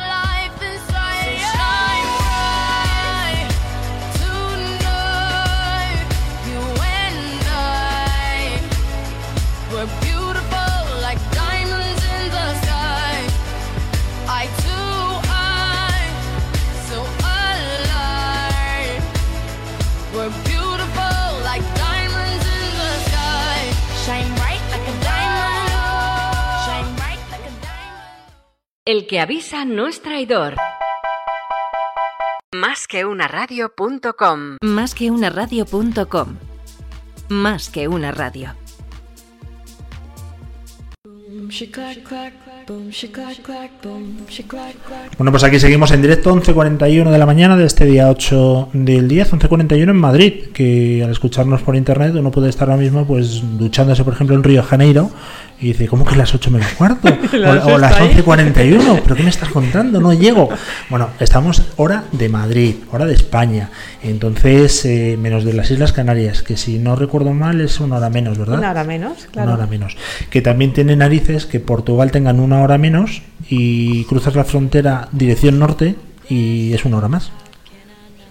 Ya lo hablamos eso, pero nosotros tenemos un, estamos en un uso horario que no nos corresponde. Bueno, pues a mí me llama la atención hoy, me llamará la atención mañana y seguramente... La vamos a hablar todos los días, ¿no? Todos los días. Vale. Me, me parece increíble. Pero, pero bueno, eso es otro tema. Eh, a ti te encanta jugar, Conchi, lo has demostrado eh, y, y eres muy buena jugando además. Tu hijo además también creo que es una bestia de los videojuegos. Y Como es- todos los niños. No, tu hijo es especial. O sea, tu hijo tiene un talento, vamos a reconocerlo. No porque seas la madre vamos a quitarle mérito a tu hijo. Una pasada. Pero eso yo creo de casta le viene al galgo. Algo habrá heredado de ti. Yo videojuegos no he jugado nunca, creo. ¿No? Imagínate. Bueno, pues tienes que empezar porque ahora mismo la moda para empezar a entender y para empezar a aprender y que ya es una realidad que se está imponiendo es el tema de la gamificación. Pero bueno, vamos con nuestro siguiente, en este caso siguiente invitada, que la tenemos desde Valencia y en un ratito vamos a conectar en directo también a través de Twitter para que nos vea. Ella está en su oficina, nosotros estamos en el estudio aquí en Madrid. Se trata de Conchi. Se trata de Clara Torrijos, que es la CEO de una empresa que se llama GoCoan, que ahora nos va a explicar ella en qué consiste. Es psicóloga, es madre, emprendedora y está, le encanta el e-learning, los juegos educativos, la gamificación y el aprendizaje basado en videojuegos. Guay, y además es súper orgullosa, pero súper orgullosa de ser psicóloga y de ser madre. O sea, eso lo deja claro. eh, tú buscas a Clara por todos los sitios eh, en internet y lo primero que te sale. ¿Qué tal, Clara? ¿Cómo estás? Hola, buenos días, ¿qué tal? Pues estamos muy bien, la verdad, y encantados de hablar contigo. Mm, Recordamos a la gente que nos está escuchando que ya prácticamente a partir de un minuto nos va a poder seguir en directo esta entrevista a través de Twitter, donde te van a poder ver y nos van a poder ver a nosotros aquí en el estudio. Sí, ya estamos en Twitter. Ya estamos en Twitter para la gente, arroba más que una radio. Ahí no nos podéis ver. Eh, Conchi, tú que eres la forofa y la número uno de estos temas, te voy a pasar los trastos directamente. Pues eh, a mí me gustaría, Clara, que nos empezaras contando un poco cómo nace este proyecto. Eh, que nos cuentes a qué consiste y cómo nace. Bueno, pues este proyecto nace de, de una necesidad personal, ¿no? Un poco que hay muchas veces que a los, a los y a las emprendedoras, más a las emprendedoras, nos pasa esto, ¿no? Yo me encuentro en un momento en el que pues tengo mucha, mucha, mucha formación, dos carreras, dos másters y tal, pero yo había decidido hacer un break en mi desarrollo profesional para, para dedicarme a la crianza de mis hijos y cuando voy a incorporarme al mundo laboral estoy totalmente fuera de mercado. Y, y nada, entonces mm, me planteo estudiar unas oposiciones y haciendo un poco una investigación de, de mercado de los tipos de preparaciones que hay, veo que no hay ninguna que se adapte a las necesidades de una madre de, dos hijos con sus altibajos a nivel de, de tiempo para, para estudiar, de horarios y, y demás, ¿no? Soy yo la que me tengo que adaptar totalmente a, a ellos. Hablo de academias y preparadores que normalmente preparan por las tardes, con, en fin, su calendario y te van diciendo lo que tienes que estudiar. Entonces yo pienso, oye, ahora con tanta inteligencia artificial y tanto machine learning y tanta historia de esta, digo, yo lo que quiero es una herramienta que yo le diga, mira, me lo quiero saber dentro de dos años y le puedo dedicar 20 horas a la semana y que me diga lo que tengo que estudiar hoy y punto. Y no me complique más porque más un poco y saber si voy a llegar a tiempo o no voy a llegar a tiempo. Y eso es lo que hace, eso es lo que hace GoCoan. Lo que pasa que ahí, Clara, eh, me parece una idea fenomenal y además como una especie de mentor que te va a guiar durante el proceso de una oposición que es tan lento en muchos casos, depende también a, a que vayas a opositar. Pero claro, no es lo mismo la inteligencia de Conchi, que tiene un 190, que la mía, que tengo un 89 raspado. Claro, lo que pasa es que la, herramienta, conforme más la vas utilizando, la herramienta más va aprendiendo de ti.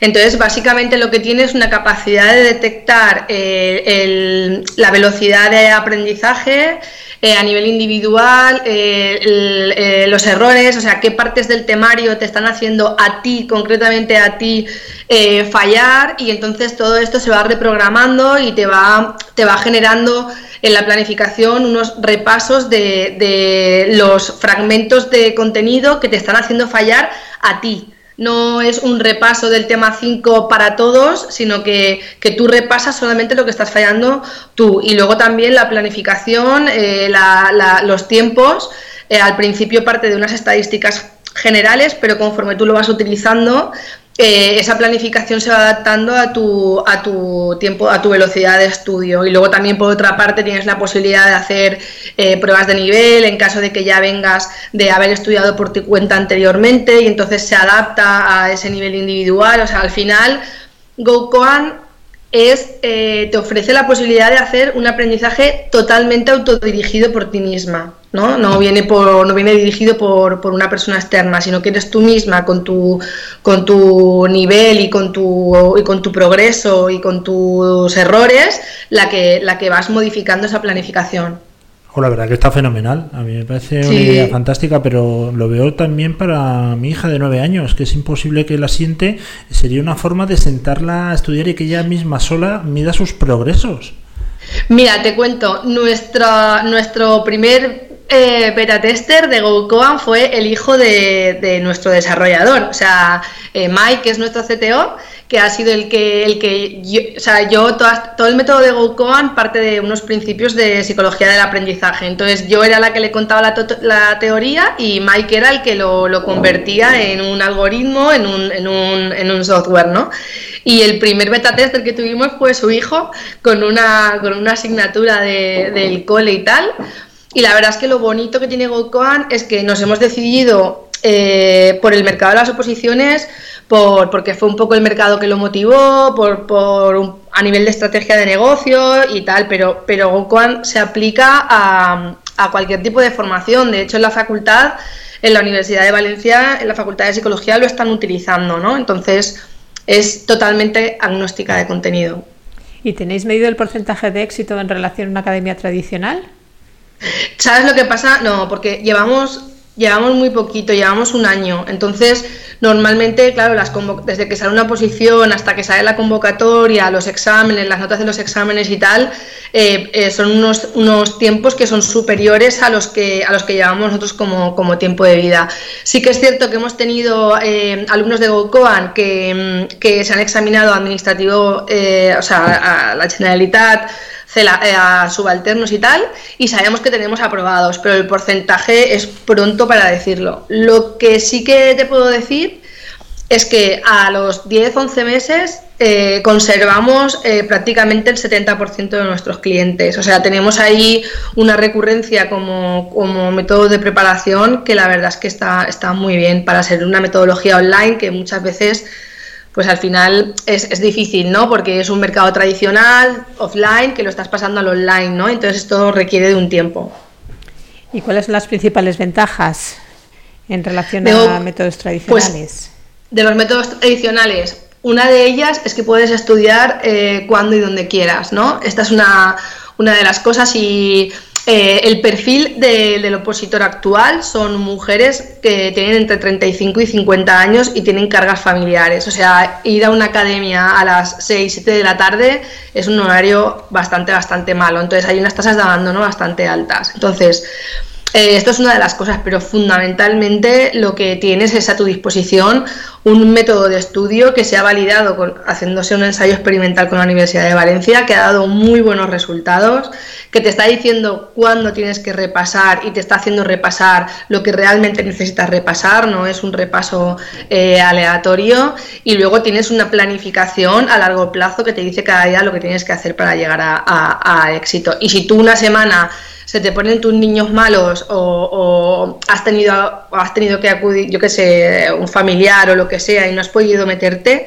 cuando te vuelves a meter en GoCoa la planificación se reajusta automáticamente, o sea, en un, vamos, en décimas de segundo tienes la, y si no llegas, te va a decir, te faltan tantas horas, te faltan tantos días, entonces reduce una incertidumbre que suelen tener los opositores muy alta de es, oye, con este, con este avance yo llego o no llego, ¿no? Y si yo quiero presentarme una posición aquí en Madrid, eh, ¿podría Hmm. o estáis centrados en la comunidad valenciana?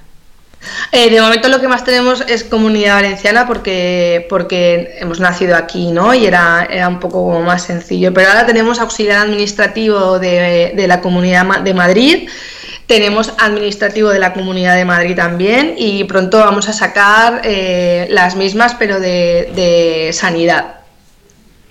Tienes que ir clara, claramente al tema de notarios y abogados del Estado, ¿eh? Que eso...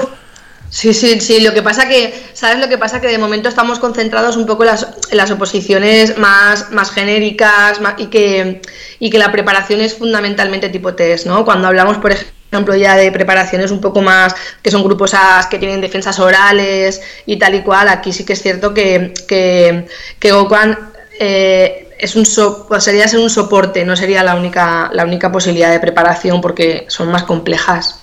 Oye, cuando hablamos de gamificación, exactamente dónde ves eh, el tema de la gamificación en esta idea de negocio?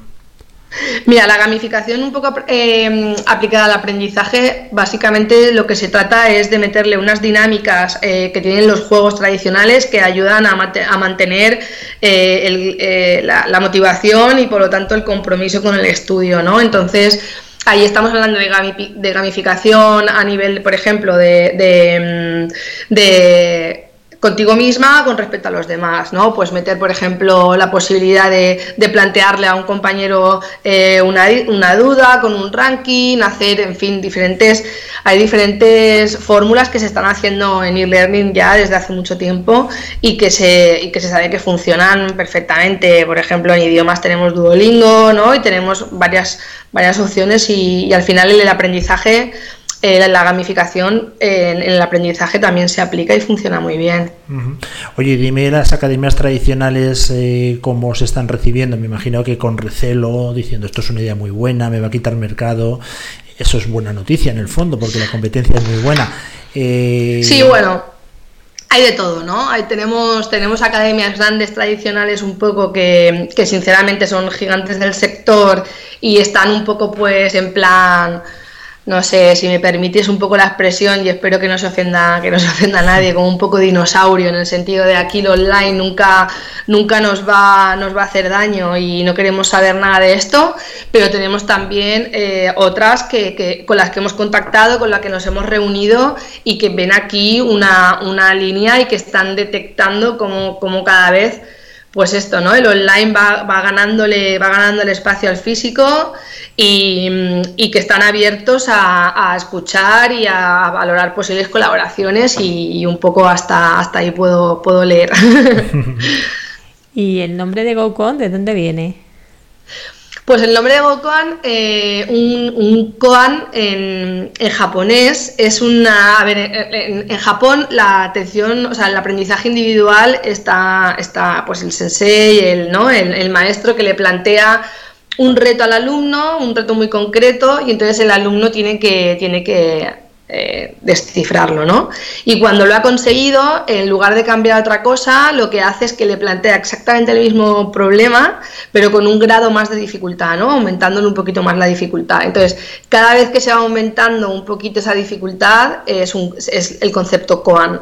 Y luego Go es 5 en japonés. Entonces, un poco lo que queríamos dar a entender con Go Koan es que es un método que tiene que tiene sus fases, pero que va aumentando esa complejidad y, para ti y de modo individual. Bueno, la verdad que me parece una idea fantástica, súper útil. ¿Qué tipo de clientes? Dame un perfil de la gente que necesita GoCoan. Bueno, pues tenemos dos tipos de perfiles. Eh, a ver, en términos generales, el 80, entre el 80 y 83% son mujeres. Eso, eso es así.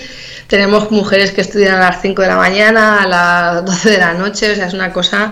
Y luego dentro de, dentro de las mujeres tenemos fundamentalmente dos tipos de perfiles. O, jóvenes que acaban de, acabar los estudios, pero que han tenido y tienen súper claro que, van a, prepararse una oposición. Entonces, tienen, tienen lo que es un poco el, estudio fresquito, ¿no? Y desde el principio y tal.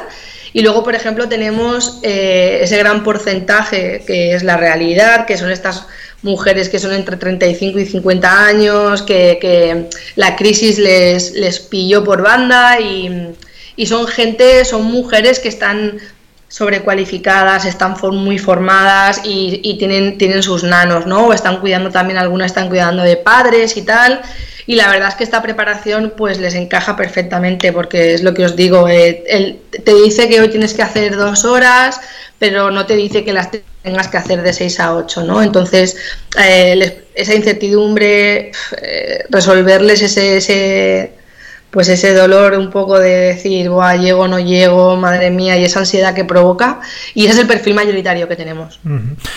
Conchi, ¿tú alguna vez has opositado? Nunca. La verdad es que no. Pues yo creo que no tendrías ningún problema con este método, además que nos ofrece Clara en Ocon, de sacarte lo que tú quieras. ¿eh? Es que estamos hablando, ojo Clara, que Conchi tiene un coeficiente intelectual que yo creo que sobrepasa los 200. La verdad es que no sé qué hace aquí conmigo. Joder, enhorabuena. Yo creo que ahí Medido por Luis, ¿eh? Lo ha medido él. Ahí le resta, yo creo que credibilidad al estudio que te hicieron en su día, porque cualquier persona de 200 no está aquí conmigo, eso está claro. Eh, ¿Lo recomiendas 100%? No, Clara, me imagino, es tu hijo, tu producto. Eh, ¿Cómo son las expectativas? ¿Estás eh, un año después en el sitio que querías, mejor o qué es lo que mejorarás?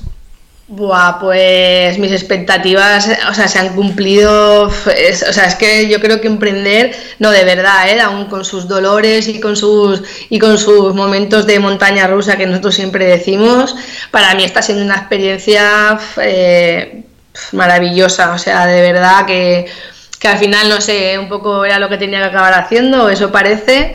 Eh, mucha gente me pregunta, bueno, pero al final lo positaste o no, no, al final no posité, ¿no? Ahora mi proyecto de vida es GoCoan y, y estoy muy contenta y recibimos mensajes de gente súper, súper agradecida y la verdad es que estamos... Tengo un equipazo, por cierto, mayoría mujeres, incluida la desarrolladora, somos de las pocas startups españolas que, que entre los fundadores y socios también hay, hay equidad, o sea, me refiero que es que estoy súper estoy súper contenta, tengo un equipazo. Se ve, se ve. Y además yo no sé qué coméis en Valencia, que es que salen emprendedores debajo de las piedras.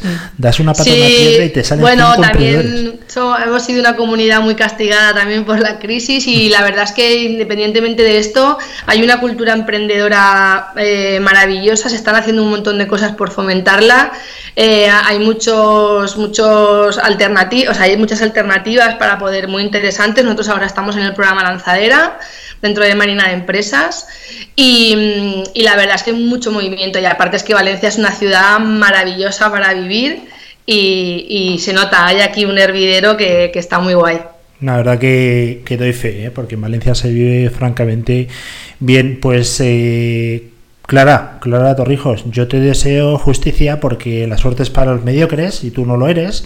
Tienes muy claro cuál es tu producto, lo que quieres hacer, dónde quieres llegar y la verdad es que yo lo veo fantásticamente bien y necesito por favor urgentemente ya crea un habla con lanzadera y que te creen ahí un, un departamento nuevo para mis hijas, ¿eh? Creo que es fundamental. Me parece Ah. En ello, en fundamental. ello. Eso está, está pensado, está pensado en un periodo medio de plazo. Sí, Sí. sí, me, me parece muy interesante además mi hija se pica mucho con este tipo de cosas y si tiene un sitio donde va viendo sus avances y es muy competitiva eh, y le van guiando sin que sea su padre el que está detrás todo el día y su madre con el látigo, creo que le funcionaría francamente bien. Pero bueno, no lo vamos a hacer muy alto por si luego viene algún listo y lo copia. Esto es de GoCo, ¿vale? Muchas gracias. Muchísimas gracias, Clara. Estamos en contacto y lo dicho, muchísima justicia y que vaya todo fantásticamente bien. Un abrazo. Muchas gracias, encantada, chao. Bueno, nos vemos en directo 12 de la mañana en alguna radio española nacional. Están ahora rezando el Ángelus. Nosotros no somos mucho de Ángelus, ¿verdad? No. No, si quieres. Bueno, yo de No- pequeño- No, sabría tampoco. De pequeño me acuerdo que, que en el colegio, que fui un colegio de religioso de curas, sí se rezaba el Ángelus, pero joder, que no me acuerdo de nada, ¿eh? O sea, no podría rezarlo. Yo no sabría ahora tampoco. No, yo tampoco, pero bueno, a tampoco estoy triste por este Tampoco nos tema. vamos a a rezar el ángelus, Ah, ¿no? No efectivamente, nuestro vamos a aquí. rezar el Ángelus ahora. Pero lo que sí es grave y por lo que estoy realmente afectado es por el tema de Megapips. A mí eso, yo creo que no me voy a eso, ¿eh? recuperar. Yo creo que no me voy a recuperar. Que el presidente del gobierno en una presentación sobre la transformación digital que va a cometer en España en los próximos años diga que va a subir la tasa de Megapips. ¿Qué es eso? A lo mejor somos nosotros que no lo sabemos. A lo mejor es una unidad nueva, estamos aquí haciendo el ridículo y resulta que es como un gigatera o algo por el estilo. Megapips. Yo creo que de verdad necesito una sección ahora donde alguien me relaje, Sí. alguien me ponga música buena y me explique los motivos además por los que pone esa canción. Y yo creo que echando un poquito de... eh, buscando, solamente hay una persona en el mundo que lo puede hacer. Ignacio. Ignacio Echenagusía, director financiero CFO de Macan, que aparte de ser un magnífico CFO, sobre todo, bueno, sobre todo no, es un magnífico CFO y además es un melómano de primera división y nos ha hecho una selección de canciones eh, muy chulas eh, y nos ha dado luego pues su, su opinión, el porqué y una pequeña historia. La verdad que está muy chulo. Yo creo que es la mejor forma de relajarnos del Megapips y por lo menos terminar tranquilos hoy a las doce y media porque no hemos recordado qué programas van a venir después, Conchi. No, no lo hemos recordado. Y no te acuerdas, por lo sí que me veo. acuerdo. A Ah. las doce y media viene María Gutiérrez con su programa con talento y a continuación Mr. McCarthy con Rock and Pills. Y Y María Blanco a las 6, Ah, perdón. María Blanco, con sus seguidores desde Seúl, que nos los hemos apropiado nosotros. Sí, sí, sí, totalmente. hemos dicho, no, no, eso es nuestro. Bueno, vamos a hacer un pequeño corte directo 10, eh, perdona, 1202, 8 de octubre del 2019, día precioso en Madrid. Espero que donde nos estés escuchando también sea bonito. Y si no, pues ya despegará.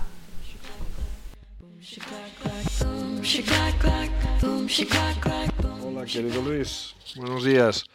A ver, una canción preciosa, maravillosa y estupenda que habla de amor, es de amor, es dulce la introducción. Te mando además el enlace a la canción en versión en directo, eh, porque me parece que es más, no sé, más chula que la, que la del estudio. Es, fantástica. Es Sade y la canción se llama By Your Side. Es un- una canción que tiene muchísimos años ya. Y sin embargo sigue siendo, pues eso, si te, apetece una canción de amor, esta es estupenda. La letra y la música funcionan a la perfección. Los músicos de esta mujer, sabes que me encanta hablar de los, de los genios que acompañan a los genios que cantan. Y estos tíos son fantásticos. Esta señora hizo un, un tour que se llamó Love is Life.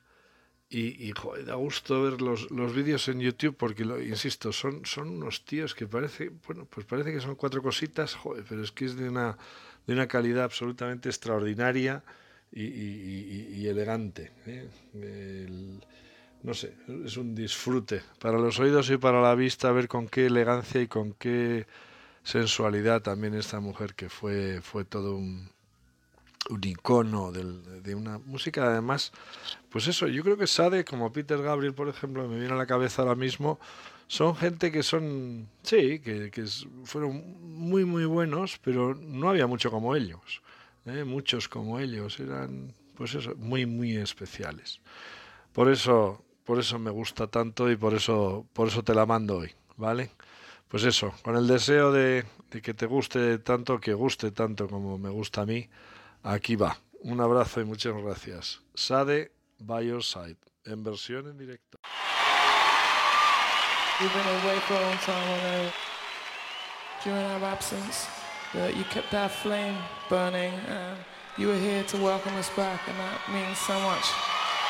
Thank you very much. This is a song for all of you, but especially for you far away up there. Enfim.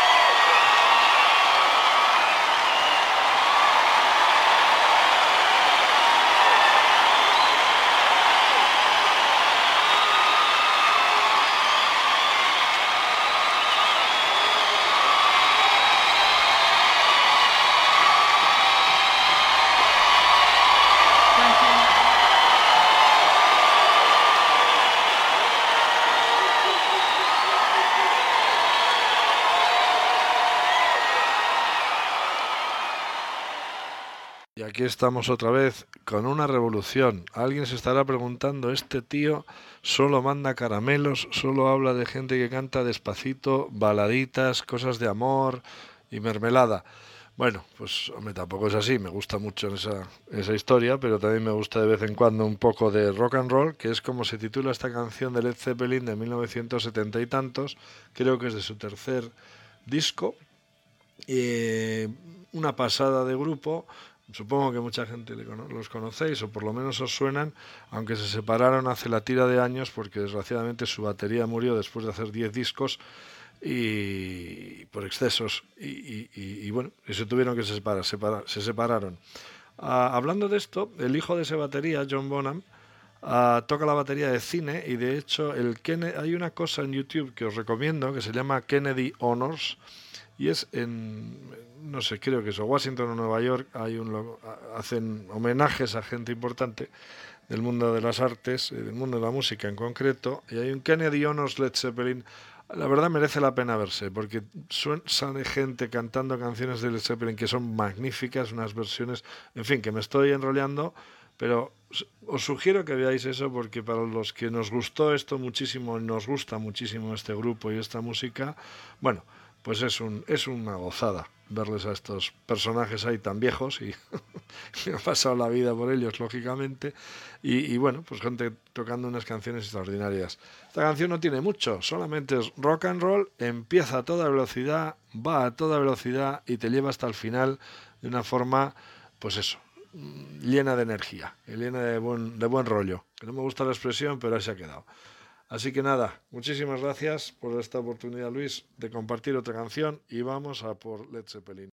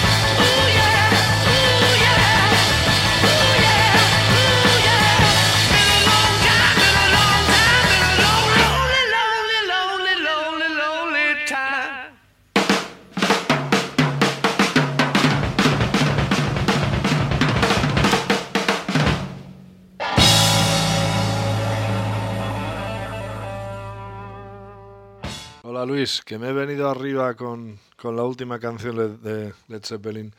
Venga, un poco más de marcha, esta es distinta. Es B.B. King con Eric Clapton cantando una canción que se llama Riding with the King. La grabaron en el año 2000 juntos, es una pasada de disco porque estos dos juntos hicieron una obra maestra, en mi humilde opinión. Hay otros que dicen otras cosas, pero bueno, me da igual lo que digan. Yo este disco lo he escuchado cientos de veces. Me acuerdo que lo ponían mucho en un chisme de verano que íbamos a la noche a tomarnos algún gin tonic y esa, bueno, no sé, es que cada vez que lo escucho me parece inmejorable y por eso te lo mando.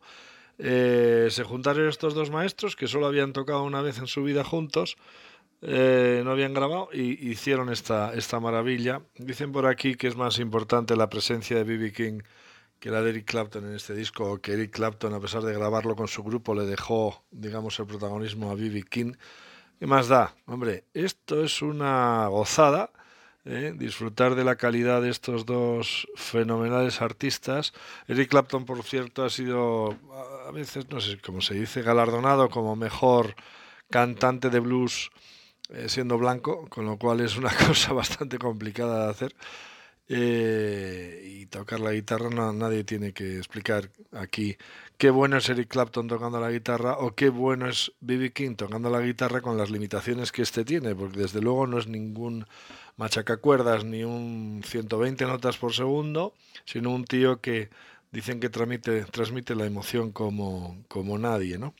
Entonces, pues eso, este disco, esta es la primera canción del disco. La última que es otro clásico, se llama Come Rain or Come Shine, también es muy buena, os lo digo por si a alguien le apetece seguir con este tono de música, este tipo de música, pues aquí hay muchas ideas, hay muchas ideas. Pues nada, Riding with the King, B.B. King y Eric Clapton.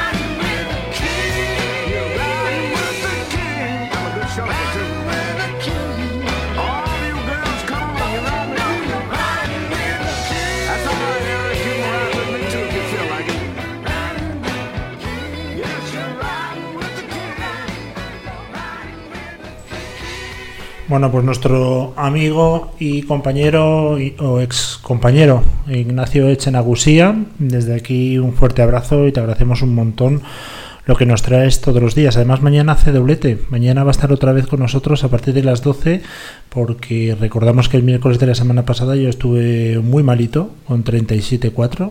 Eh, vi la muerte. Casi vi- te mueres, Vi ¿eh? el túnel se estaba enfrente mío y dije de aquí de esta no salgo y tuvimos por primera vez en 500 y pico programas que anular uno. Pero bueno entonces hemos recuperado el de la semana pasada porque se lo debíamos y mañana volverá a estar con nosotros con lo cual un doble motivo de orgullo y satisfacción como diría nuestro rey emérito. No me quiero ir sin antes darle un fuerte abrazo y mucho ánimo a nuestro compañero José María Azcárate. Ay, sí. Nuestro direct y presentador de Corrernos de Cobardes, que en su ansia por batir todos los récords del mundo, hacer triatlones, subir las montañas más empinadas del mundo, hacer todos los desafíos mm, posibles, habidos y por haber, pues este fin de semana ha tenido un accidente de bici en montaña en Rumanía, haciendo una ruta por los Cárpatos. Claro, también te digo una cosa, a mí eso no me pasa. Ni a mí. Yo que no tengo un duro, como mucho, el accidente puede ser en la puerta de la radio. Ni montamos en bici tampoco. Pero bueno, eh, desdramatizo la situación porque afortunadamente no reviste gravedad o ya está fuera de peligro. Está en un hospital en Rumanía, que también Tela Marinera está en un hospital en Rumanía. Creo que por lo que nos comentó por la noche es un auténtico escándalo lo que tiene por ahí. Pero, pero la verdad es que ha tenido un accidente bastante grave, bastante grave. Además ha salido en los medios de comunicación de allí, de Rumanía. Eh, este hombre, la verdad, ya es el segundo que tiene grave en menos de un año. Y ayer le mandé para animarle un poquillo una captura de pantalla de Amazon donde le voy a comprar unos ruedines para la bici de montaña. Creo que a lo mejor no guarda el equilibrio bien. Pero bueno, tiene una larga recuperación por delante. Volverá el domingo, viene para España Sí, y a partir de ahí a enfrentarse a un largo proceso de rehabilitación y, y operaciones. Pero bueno, es lo que tiene el deporte. eh, que el De deporte en riesgo, exceso. de competición, ¿no? Efectivamente, pues pasan estas cosas. Lo importante es que está con nosotros. Y, y a mí me da igual que tenga roto 275 huesos. No sé cuánto es el cuerpo humano. Se lo a, a Marta cuando venga, ¿vale? Pero tendrá que hacer el programa. No es mi problema. Vendrá como en los eh, cómics de O por Mortadelo. Skype, ¿no? Por Skype y ya está. No, no, que venga aquí al Que estudio. venga, no, en silla de ruedas. Como los cómics de Mortal y Filemón, que siempre salía un hombre escayolado de arriba abajo. ¿verdad? Que no se veía más que los ojos, pues mm, tendrá que venir así, no es mi problema. Para eso le pagamos un auténtico dineral, es el fichaje estrella.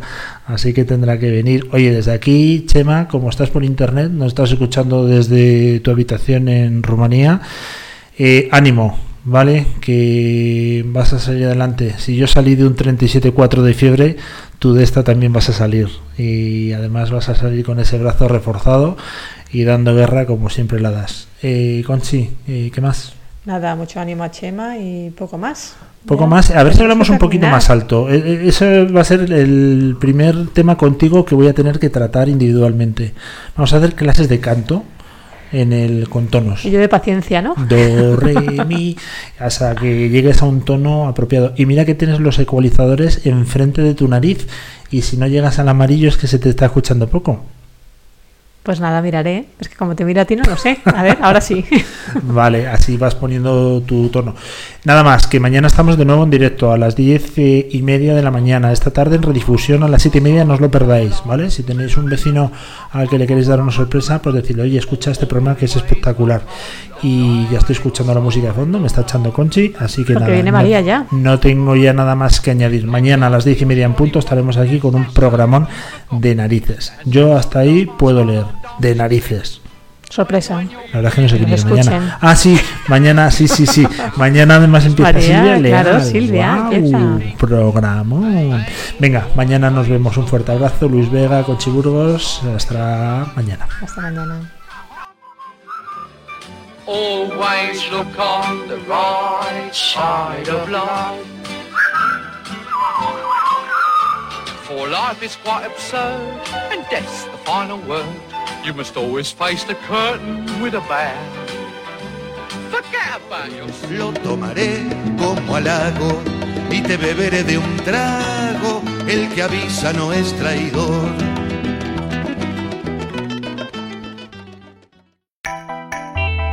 El que avisa no es traidor. En directo cada día en másqueunaradio.com. Más que una radio.com. Más que una radio. Másqueunaradio.com.